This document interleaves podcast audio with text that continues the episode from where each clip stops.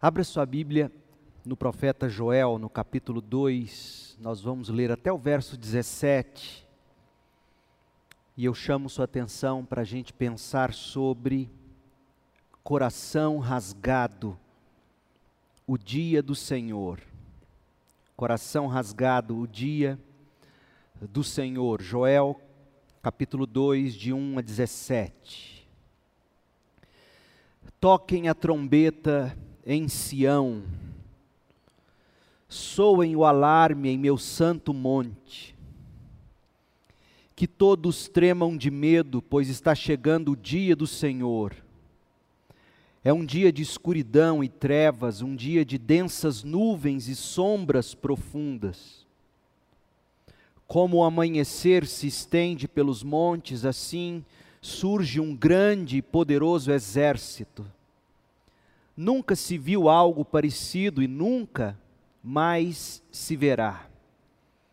À frente deles o fogo arde, atrás deles vem chamas. Diante deles a terra se estende, bela como um jardim do Éden. Atrás deles só há desolação, nada escapa. Parecem cavalos, atacam como cavalos de guerra Olhem para eles, saltando sobre o topo dos montes, ouçam o barulho que fazem, como o estrondo de carros de guerra, como fogo crepitante que devora um campo cheio de palha, como um exército poderoso que avança para a batalha. O medo toma conta do povo, todo rosto fica pálido de terror, os agressores marcham como guerreiros e como soldados escalam os muros da cidade, marcham sempre em frente, sem deixar as fileiras, não empurram uns aos outros, cada um se move na posição correta. Rompem as linhas de defesa sem desfazer a formação. Atacam a cidade e correm ao longo de seus muros, entram em todas as casas e sobem pelas janelas como ladrões a terra treme com seu avanço e os céus estremecem, o sol e a lua escurecem e as estrelas deixam de brilhar. O Senhor está à frente de seu exército, com um grito ele o governa. É seu exército poderoso e segue suas ordens. O dia do Senhor é espantoso e terrível. Quem poderá sobreviver? Por isso, o Senhor diz: Voltem para mim de todo o coração, venham a mim com jejum, choro e lamento, não rasguem as roupas em sinal de tristeza, rasguem o coração. Voltem para o Senhor seu Deus, pois Ele é misericordioso e compassivo, lento para se irar e cheio de amor, está sempre pronto a voltar atrás e não castigar quem sabe ele mude de ideia e lhes envie bênção em lugar de castigo. Talvez possam apresentar ofertas de cereal e vinho ao Senhor seu Deus, como faziam antes. Toquem a trombeta em Sião, convoquem um tempo de jejum, juntem o povo para uma reunião solene, reúnam e consagrem todo o povo, os anciãos, as crianças e até os bebês chamem o noivo de seu aposento e a noiva de seu quarto, que os sacerdotes que servem na presença do Senhor chorem entre o pórtico do templo e o altar.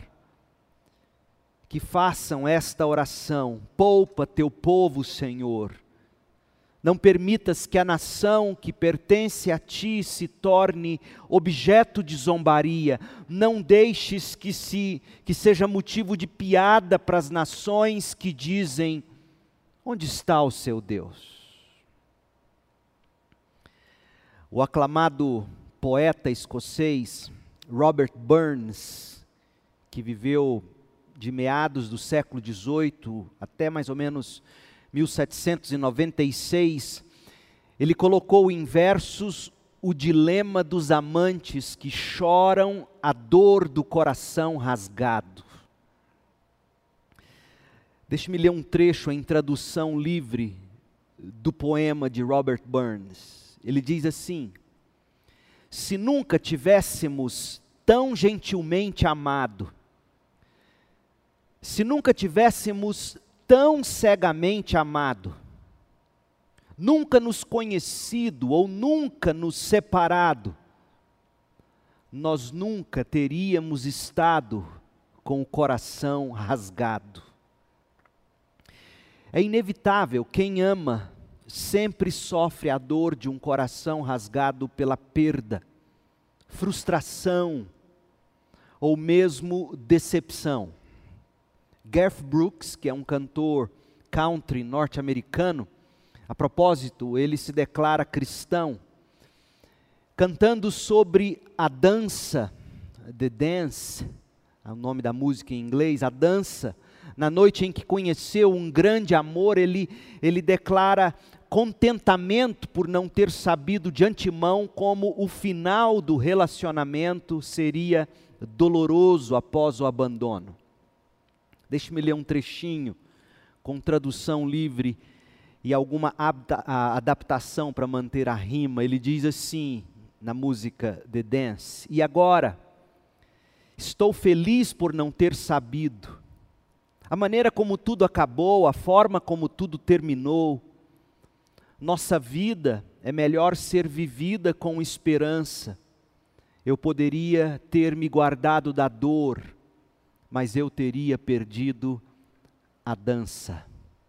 O que ele está dizendo é que se soubesse como tudo terminaria, se ele soubesse como doeria o coração rasgado pela separação, é provável que ele teria evitado o contato e o relacionamento, mas certamente teria perdido o prazer da dança, o prazer do momento, o prazer do sentimento. Quem nunca sofreu com o coração rasgado? Coração rasgado pela dor de perder a quem se ama, coração rasgado pela dor de se ter sonhos e planos rasgados em pedaços, dor de esperanças frustradas.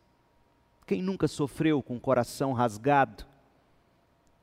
Terão ficado ilesos apenas aqueles que nunca amaram de verdade, aqueles que nunca esperaram com sinceridade Ficarão ilesos apenas os que nunca sonharam ou planejaram com vontade. A dor do desapontamento, de tão profunda, é capaz de nos fazer engolir o fôlego.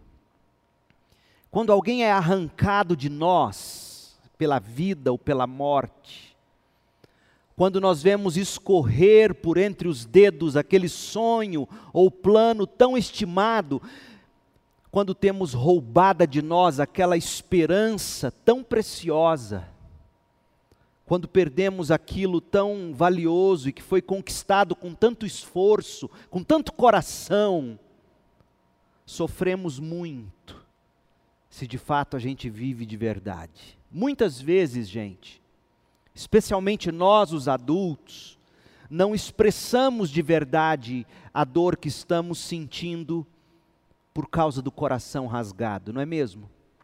A gente fica mais ou menos como se expressou Abraham Lincoln. Abraham Lincoln, em 1858, quando ele perdeu para Stephen Douglas a vaga para o Senado americano, representando o estado de Illinois. Derrotado nas eleições, perguntaram a Lincoln como ele se sentia com a derrota, e ele respondeu assim, muito interessante: como o garoto que tropeça e arranca o tampão do dedo, do pé, eu estou crescidinho demais para chorar e muito machucado para sorrir. Quem nunca se sentiu assim? Crescidinho demais para chorar e machucado bastante para conseguir sorrir. Ah, a dor do amor, a dor do coração rasgado. Quando o coração da gente rasga, dói muito. Portanto, não é sem motivo que nós naturalmente trabalhamos para evitar qualquer tipo de pesar ou de frustração na nossa vida. Nós blindamos como podemos o nosso coração. A gente coloca barreiras para ver outras pessoas ou manter outras pessoas longe da gente. A gente tenta manter as pessoas distantes. Não queremos que elas cheguem perto demais. Pessoas nos machucam, afinal. A gente também trabalha evitando aquelas questões que nos são muito caras a gente não conversa sobre assuntos que nos expõem. A gente se tranca no isolamento como a gente consegue. Por quê? Evitando expor o coração para não sofrer a dor de um coração rasgado por pesar, rasgado por decepção ou rasgado por frustração. Mas claro que há partes da nossa vida que nós não conseguimos controlar com a devida segurança para não termos que sofrer. Pense, por exemplo, na maternidade ou na paternidade. Certamente a gente sabe, ser pai ou mãe traz consigo alegrias, realizações muito especiais. Mas há muito mais do que apenas delícias e prazeres.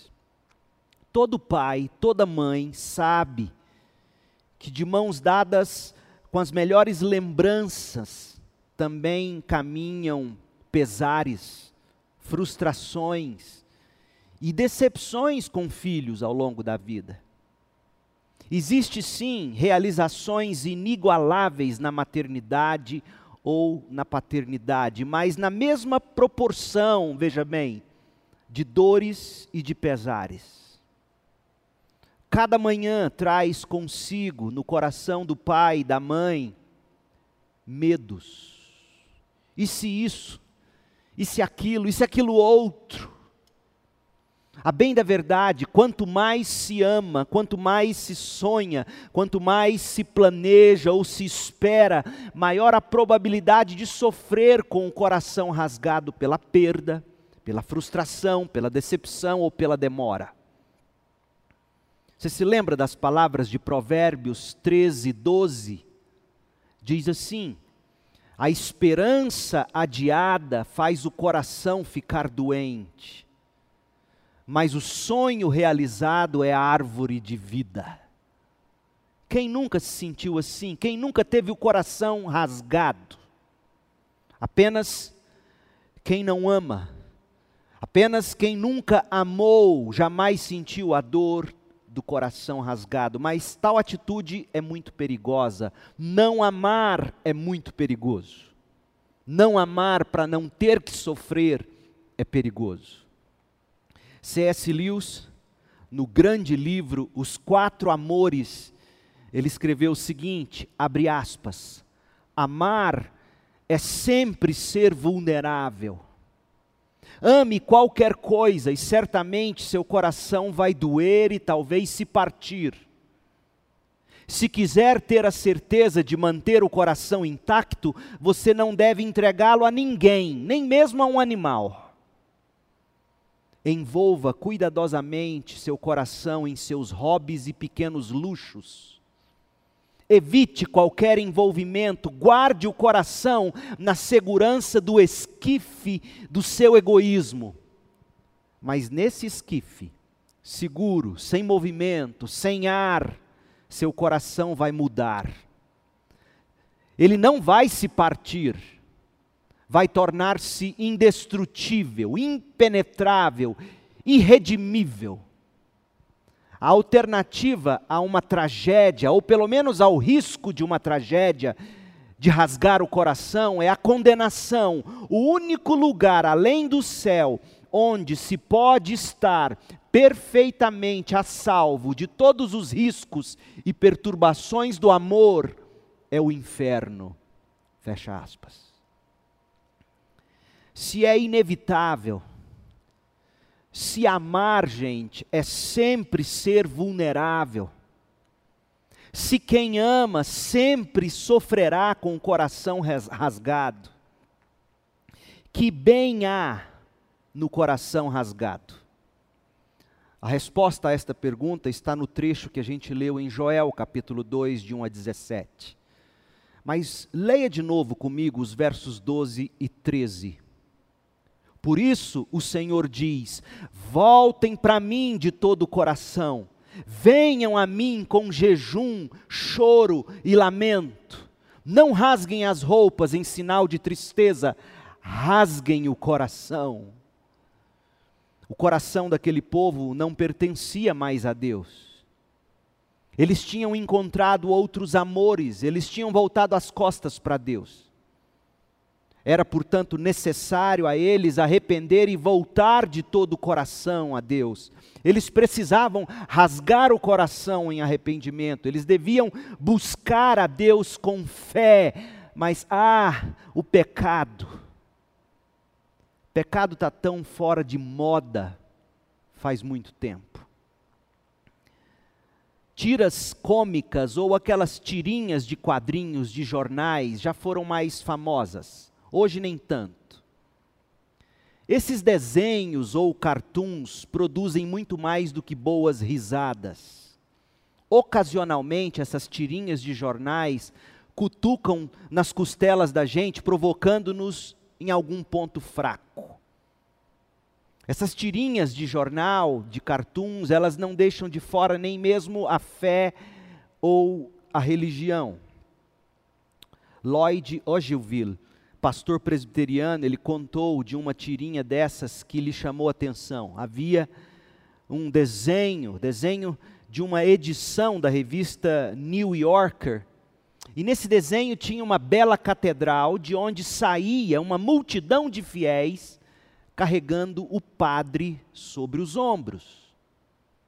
O padre com vestes litúrgicas, aquela cor lilás característica a eles, as vestes litúrgicas lilás esvoaçavam no vento e dois homens estavam em pé na calçada assistindo aquela cena incrível, o padre sendo carregado sobre os ombros dos fiéis, saindo da catedral. Um dos que assistia da calçada perguntou para o outro: O que aconteceu? O outro respondeu assim: Ah, o padre acabou de dizer que o pecado não importa mais. Carregaram ele nos ombros. Realmente, para muita gente, o pecado não importa mais. Pecado se tornou, quando muito, um mero desvio de conduta, patologia psicológica, convenção social, questão cultural ou coisa do tipo. Há até quem se diga pastor evangélico, afirmando com grau de superioridade em entrevista de televisão recente que, disse ele, abre aspas, a minha mentalidade não cataloga pecado dessa maneira, ou seja, dizer-se que tal ou qual comportamento é pecaminoso. Ele diz: não, na minha mentalidade não dá para dizer isto ou aquilo é pecado. A gente pode pensar pecado de outras maneiras. Tem coisas que para você é pecado e para mim não é pecado. Pecado é o que desumaniza. Pecado é o que me destrói, que destrói a nossa relação. Fecha aspas.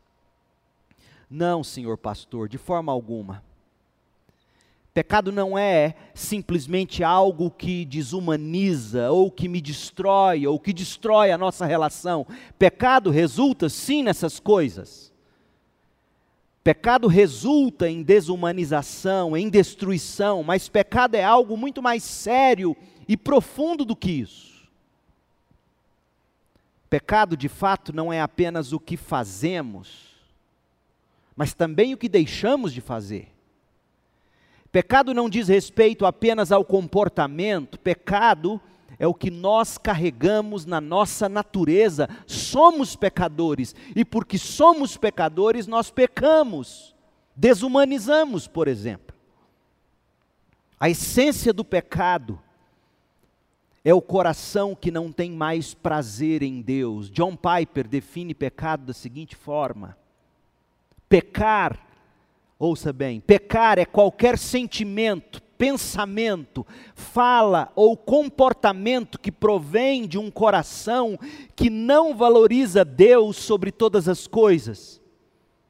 E o fundo do poço do pecado, a raiz de todo o pecado é o coração, o coração que prefere qualquer coisa acima de Deus, o coração que não valoriza Deus sobre todas as outras pessoas e todas as outras coisas. E aí Piper prossegue e pergunta: o que é pecado? Pecado é, ouça a lista de coisas que ele coloca Pecado é a glória de Deus não ser honrada. Pecado é a santidade de Deus não ser reverenciada.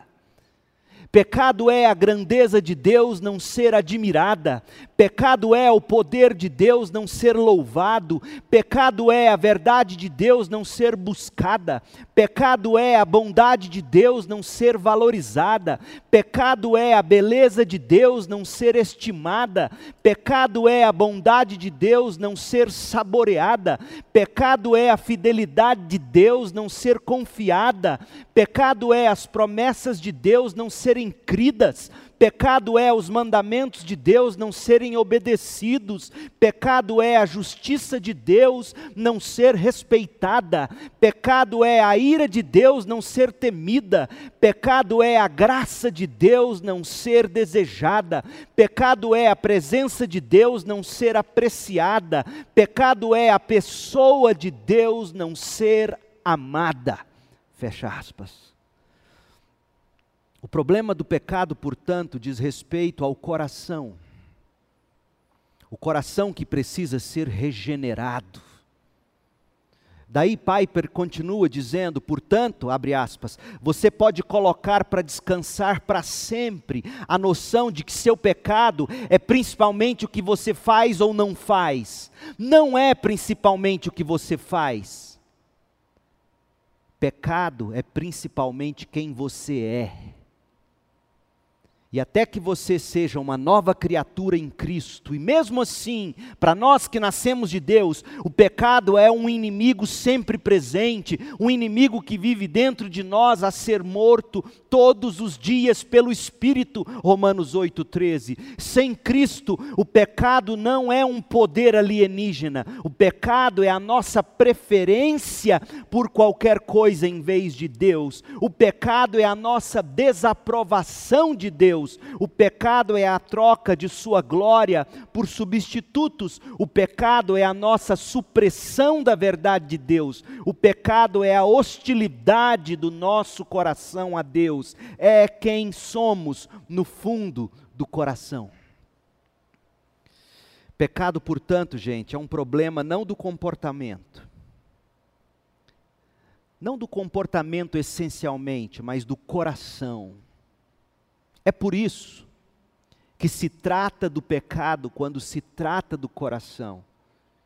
E foi por isso que Joel declarou em nome do Senhor, Joel 2,12. Por isso o Senhor diz: Voltem para mim de todo o coração, venham a mim com jejum, choro e lamento, não rasguem as roupas em sinal de tristeza, rasguem o coração, o pecado importa não simplesmente porque o pecado desumaniza ou destrói pessoas e relacionamentos interpessoais. O pecado importa principalmente porque se trata de um desvio persistente, progressivo do coração para bem longe de Deus. Pense no adultério, por exemplo. De que maneira o adultério é um pecado contra Deus? E não apenas destruição de relacionamento, não apenas desumanização do ser humano, não apenas desvio de comportamento.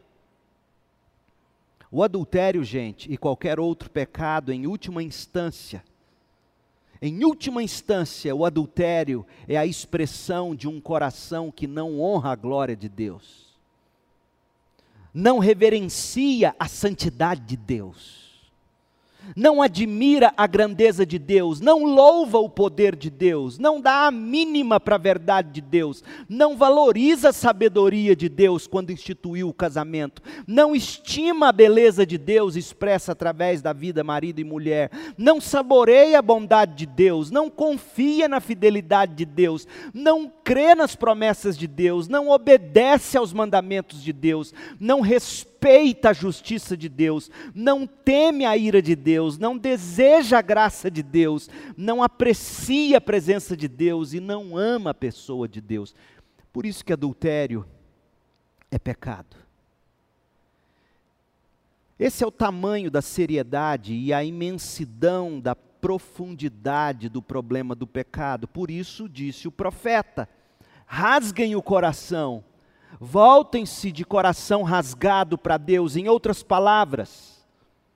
Ou se rasga o coração e se volta de coração rasgado para Deus, ou se morre destruído pelo pecado e por todas as suas consequências despejadas sobre o pecador na forma de justos juízos de Deus. Ainda mais sério que o problema do pecado, gente, é a paralisia do pecado. É a pessoa achar que está tudo bem e que o pior de seus problemas é o dia do gafanhoto. O pior dos seus problemas são as pragas, as pestes, a, a pandemia, o desemprego, a desumanização, a destruição, a fome. Não! O nosso maior problema não são os problemas que a gente enfrenta. O nosso maior problema é o justo juízo de Deus. Essa realidade, a do juízo de Deus, é o cerne da mensagem do capítulo 2 de Joel. Recorde-se de como terminou o capítulo 1. Olha como termina o capítulo 1 nos versos 19 e 20 termina com o profeta e os animais fazendo coro com ele, pedindo socorro a Deus. Socorro, Senhor! O fogo devorou os pastos do deserto e as chamas queimaram as árvores do campo. Até os animais selvagens clamam a ti, pois os riachos secaram e o fogo devorou os pastos do deserto. Agora que ele tinha a atenção de toda a nação, Joel diz ao povo: para parar de olhar para os gafanhotos, parar de olhar para os problemas imediatos, parar de olhar para as necessidades sentidas, ouvir o som do alarme da trombeta e encarar o cumprimento do que de fato a praga de gafanhotos realmente simbolizava. E o que simbolizava a praga de gafanhotos? A chegada de um dia ainda mais feroz, o dia do Senhor. Então o profeta começa o capítulo 2 com uma solene advertência. Capítulo 2, verso 1. Toquem a trombeta em Sião, soem o alarme em meu santo monte, que todos tremam de medo, pois está chegando o dia do Senhor. Naturalmente que Joel estava dramatizando a aproximação do dia do Senhor, soando a trombeta que anunciava a sua chegada. Aquele alarme deveria fazer todos tremerem de medo, porque será sim dia terrível o dia do Senhor. Como qualquer nação entrando em guerra, o toque da trombeta em Israel convocava o povo para a batalha. Números 10, verso 9. Pior ainda, a batalha seria no, no campo mais sagrado para os judeus Veja o verso 1: seria em Sião, o monte santo do Senhor. Local onde os judeus jamais imaginaram que seria destruído. Samaria, a capital nacional do Reino do Norte de Israel, tudo bem, Samaria poderia cair, mas Jerusalém, jamais. Sião, nem pensar. Joel, no entanto, soa o alarme e adverte, dizendo: que aquilo que parecia intocável e inviolável estava sim sob grande ameaça. E ainda pior, Deus mesmo, quem diria? Deus mesmo, com todos os seus exércitos poderosos, era quem marchava contra Sião em Jerusalém. Sim, o guarda de Israel marcharia sobre Israel, seu povo. A cena é de tirar o fôlego, gente.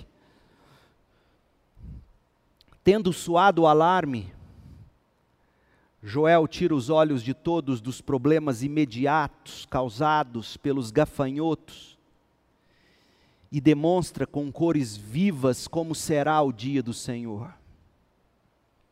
O profeta, ele parte da destruição que todos já conheciam pela praga, amplificando tudo de uma forma aterrorizante, colocada na perspectiva da grandeza do grande dia do Senhor.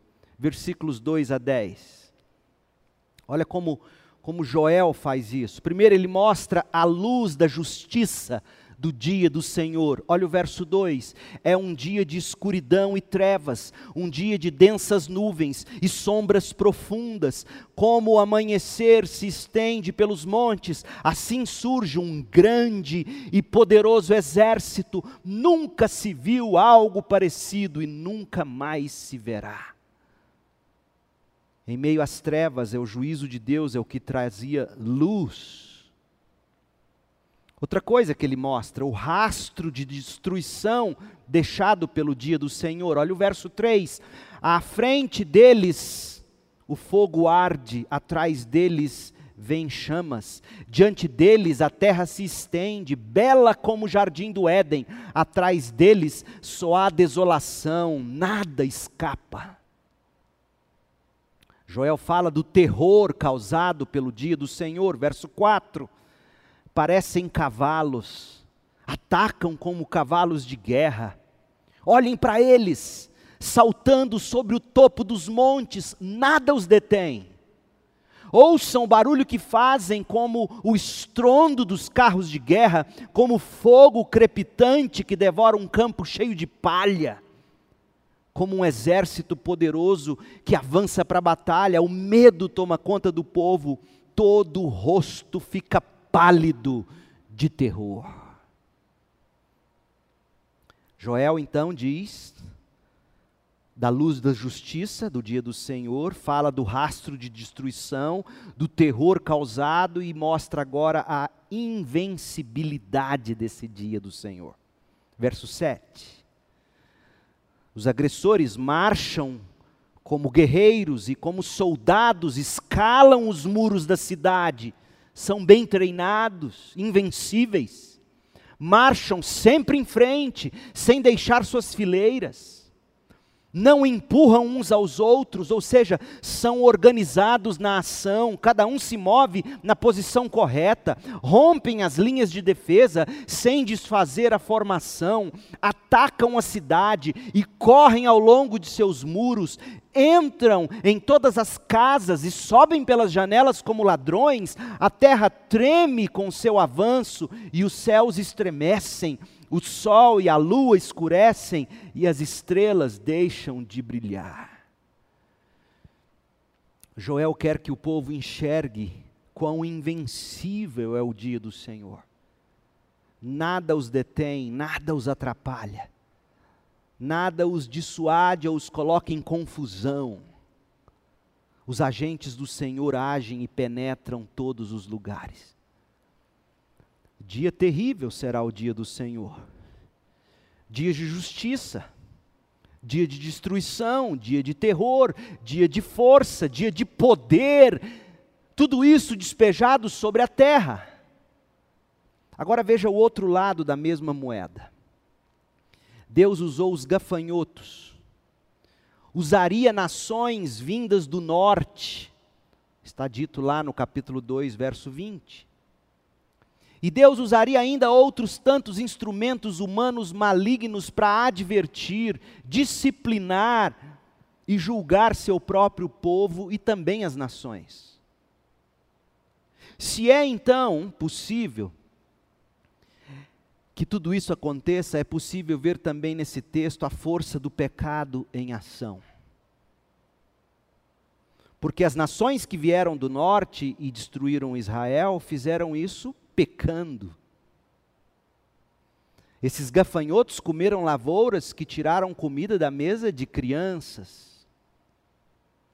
Então, há aqui também um exemplo de como o pecado age e de como Deus usa o próprio pecado para aplicar juízo.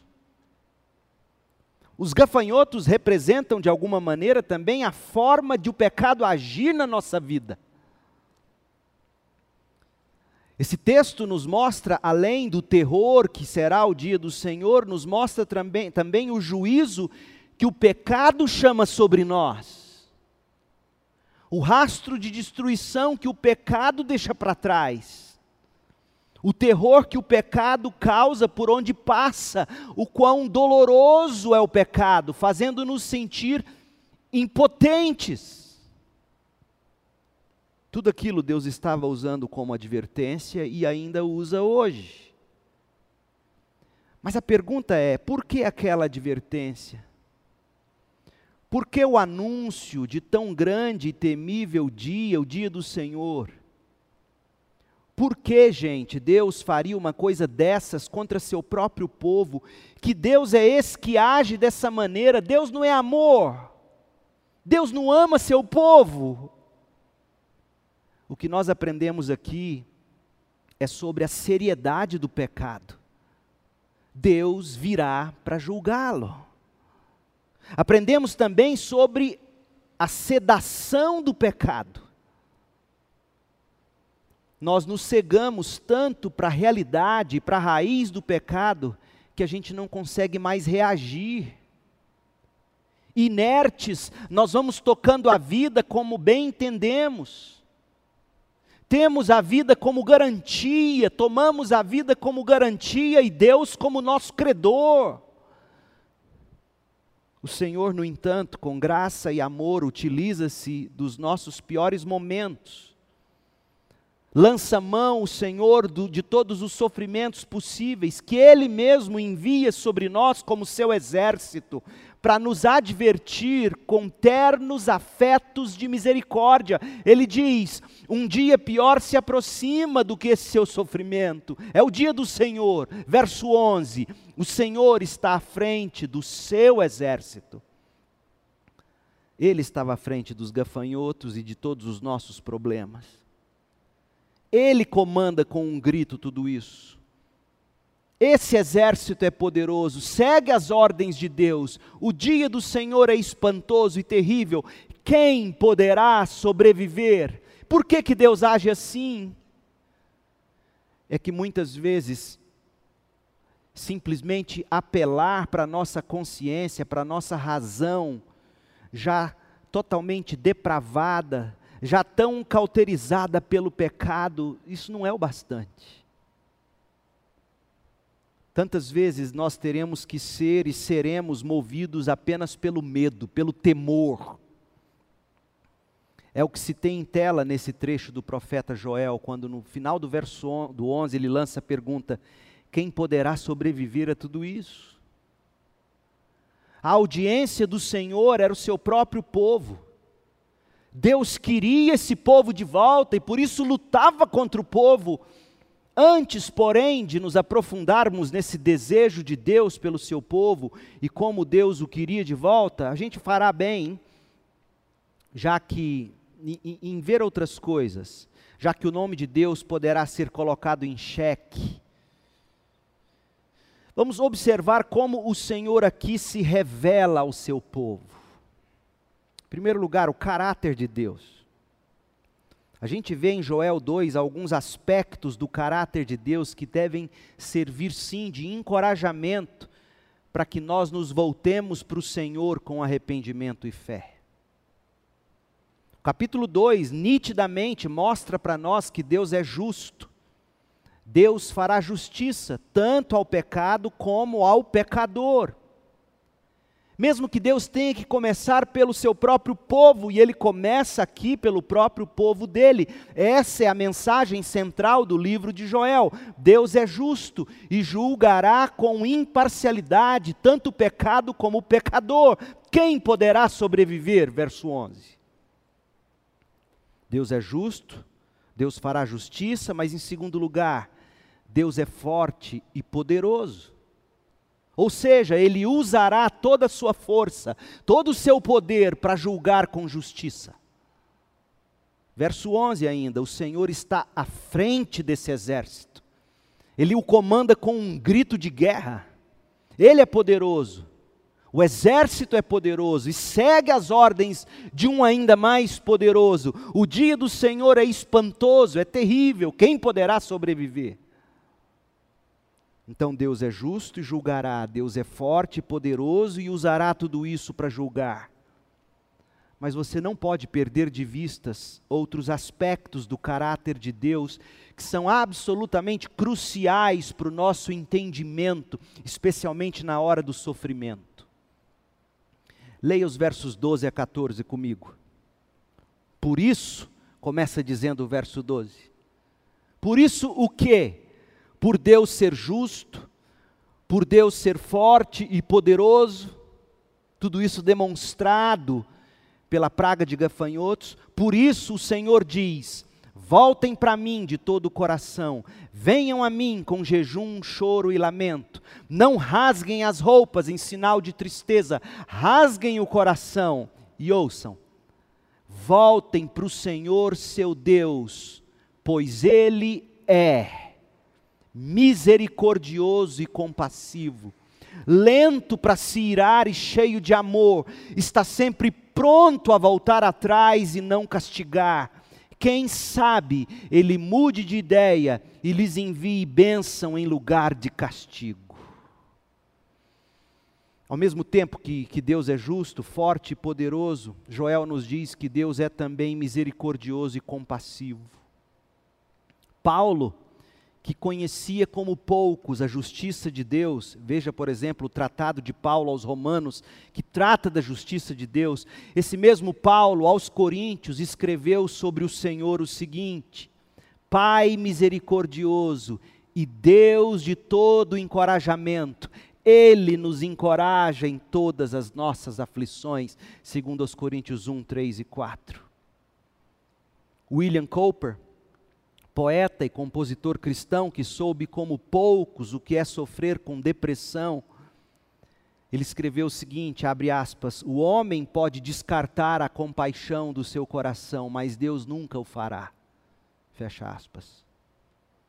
Quando Deus se revela a Moisés, quando Deus revela a si mesmo ao grande Moisés, quando Deus revela o seu próprio nome, ele conecta tanto a sua justiça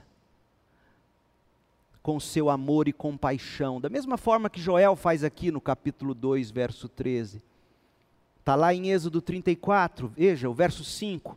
Então o Senhor desceu em uma nuvem, ficou ali com Moisés e anunciou seu nome, Yahvé.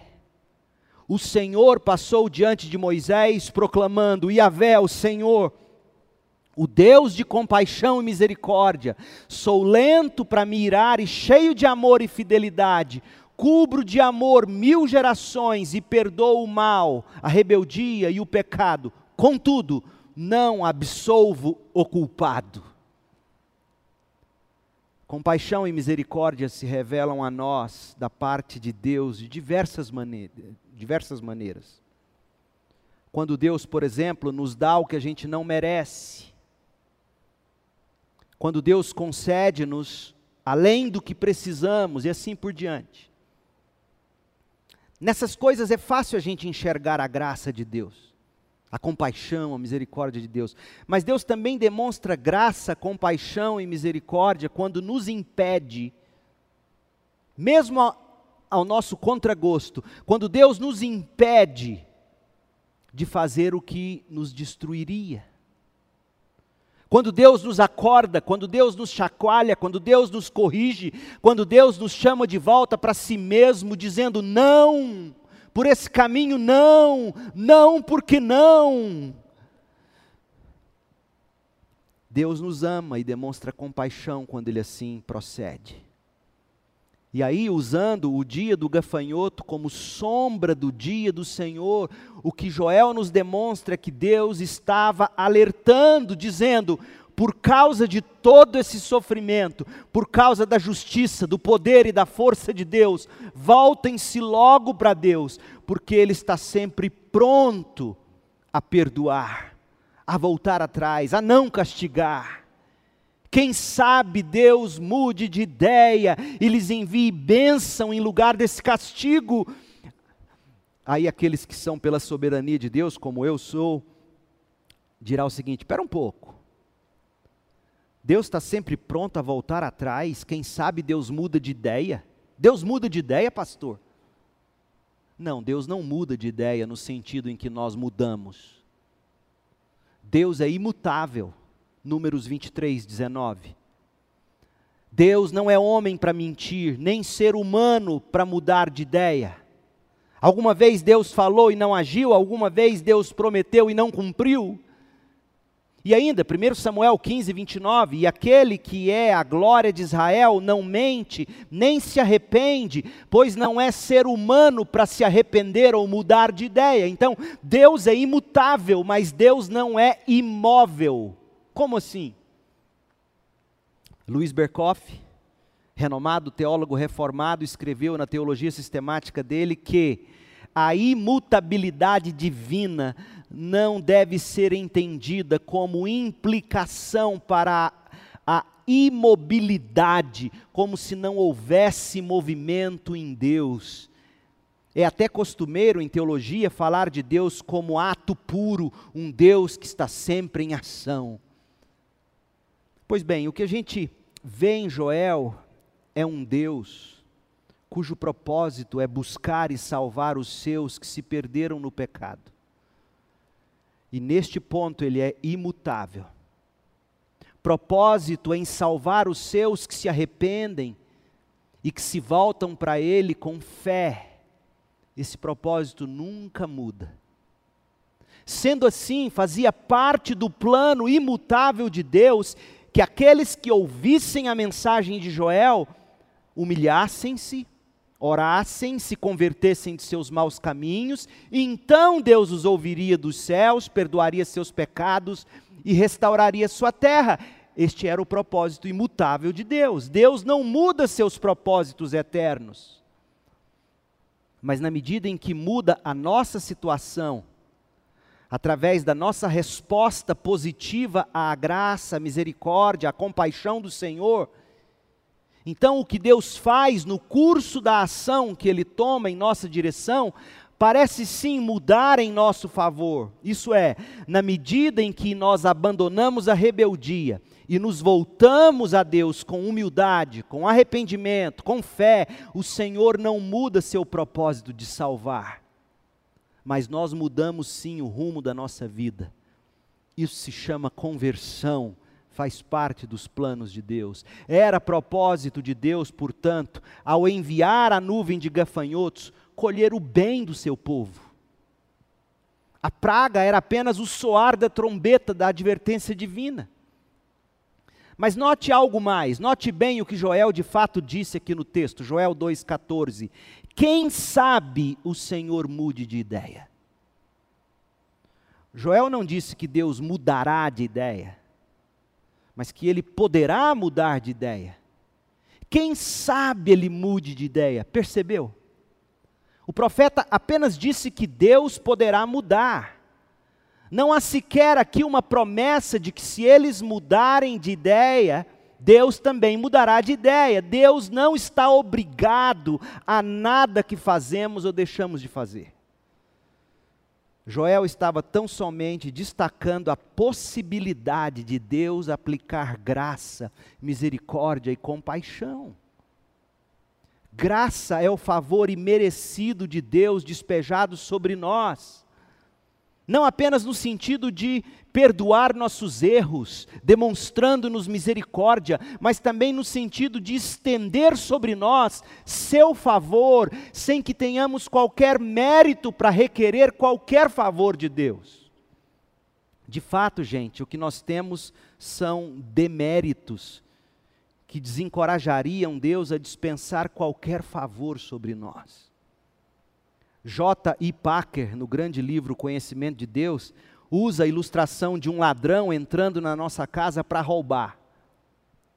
Mas a gente o pega em flagrante e a gente rende o ladrão. Então a gente perdoa o ladrão. E isso é demonstração de misericórdia. Mas digamos que a gente pegue o ladrão já perdoado e coloque o ladrão assentado na nossa mesa, na mesa de jantar e pergunta: "Está com fome? Está com sede?" E aí a gente serve a ele água gelada fresquinha e sopa bem quentinha. J. Packer diz: Isso é graça.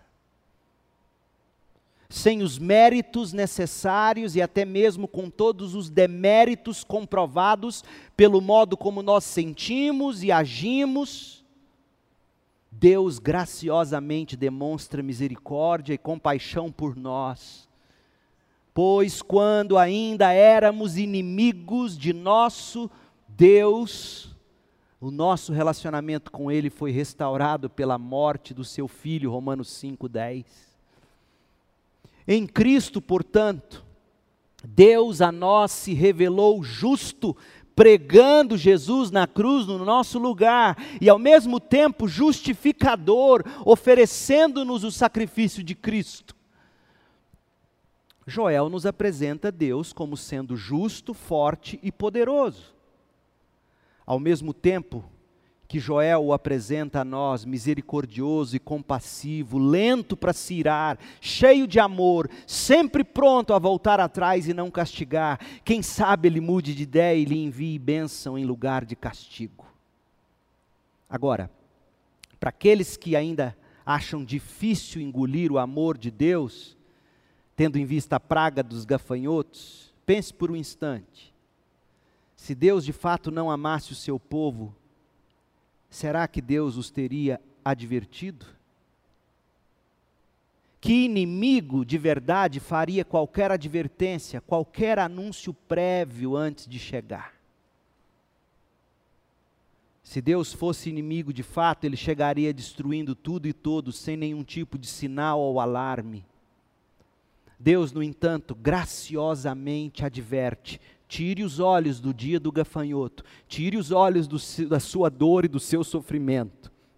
Coloque seus olhos no dia do Senhor que se aproxima. Joel desejava que o povo enxergasse a oportunidade que Deus os estava dando para arrependimento. Oportunidade de arrependimento. Todo sofrimento é uma oportunidade de arrependimento. Por isso, diz o verso 12, por isso, por causa de todo esse sofrimento, dos gafanhotos, no caso, diz o Senhor, voltem para mim de todo o coração, venham a mim com jejum, choro e lamento. Joel despejou ou desejou que o povo, como já vimos, também enxergasse a possibilidade que Deus estava dando de arrependimento. A oportunidade, verso 12, e a possibilidade, quem sabe ele mude de ideia. Talvez possam apresentar ofertas de cereal. Verso 13. E por fim, Joel desejava que o povo enxergasse a urgência do arrependimento, a urgência da necessidade para o arrependimento. Versos 15 a 17. Veja os imperativos de Deus despejados sobre o povo, oferecendo direções específicas a todos, sendo que nenhum deles dizia respeito a pragas de gafanhoto em si, mas atitude de coração que precisava ser rasgada diante de Deus. Olha o verso 15: toquem a trombeta em Sião, convoquem um tempo de jejum, juntem o povo para uma reunião solene, reúnam e consagrem todo o povo, os anciãos, as crianças, até os bebês. Chamem o noivo de seu aposento e a noiva do quarto dela. Que os sacerdotes que servem na presença do Senhor chorem entre o pórtico do templo, que era o Santo dos Santos, e o altar, que era o local do sacrifício. Que façam esta oração Poupa teu povo, Senhor. Não permitas que a nação que pertence a ti se torne objeto de zombaria. Não deixes que seja motivo de piada para as nações que dizem: Onde está o teu Deus? Veja, todos deveriam lamentar e se voltar para o Senhor, do sacerdote ao bebê. Versos 16 e 17. Nada poderia atrapalhar ou impedir a conversão do coração, nem mesmo a alegria do noivo e da noiva horas antes da cerimônia do casamento. Verso 15. E mesmo o sacrifício já tendo sido oferecido no altar, enquanto se caminhava do altar até a presença de Deus no lugar santíssimo, deveria haver arrependimento de coração, verso 17. Meu povo, o dia do Senhor tem sido antecipado ao longo da história humana, das formas mais variadas, em maior ou menor escala, tanto em nível global como individual.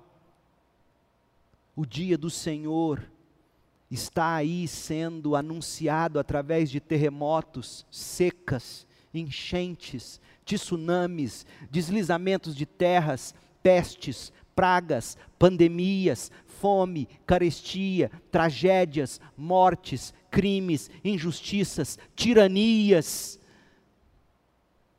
Porém, a ocorrência real do dia do Senhor será única e terrível para o pecador.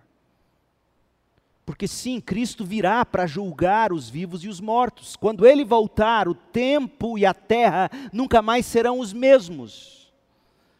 Enquanto isso, enquanto Jesus não vem para julgar, o Senhor chama a sua e a minha atenção com pragas e pestes com perdas e privações, com perigos e pandemias, em todas essas coisas, Deus graciosa e amorosamente toca a trombeta e soa o alarme. Joel 2:1.